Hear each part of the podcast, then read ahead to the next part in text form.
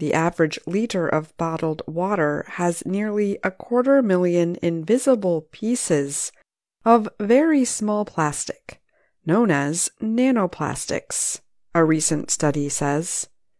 Researchers found the nanoplastics with a microscope using dual lasers.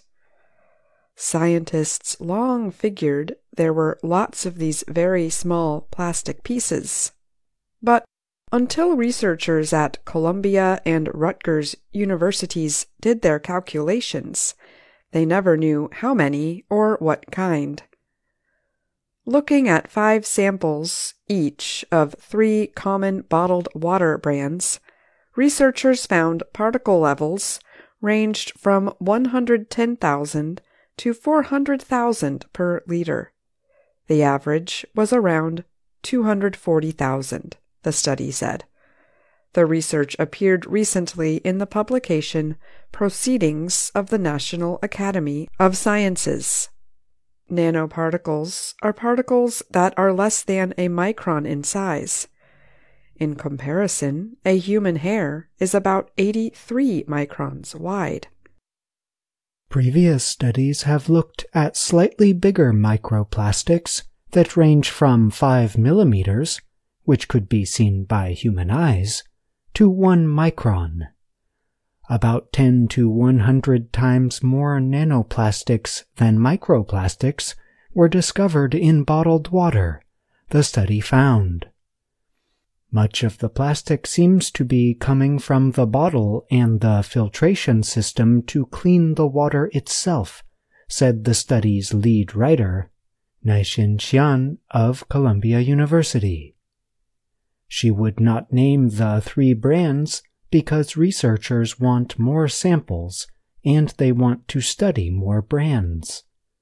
Still, she said they were common and bought at a Walmart a popular store in the US. Researchers still cannot answer the big question are those nanoplastic pieces harmful to health?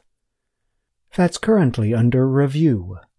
We don't know if it's dangerous or how dangerous, said study co writer Phoebe Stapleton of Rutgers University. We do know that they are getting into the tissues of mammals, including people, and the current research is looking at what they're doing in the cells. The International Bottled Water Association said in a statement there currently is both a lack of standardized measuring methods and no scientific agreement on the possible health effects of nano and microplastic particles. The statement added, Therefore, media reports about these particles in drinking water do nothing more than unnecessarily scare consumers.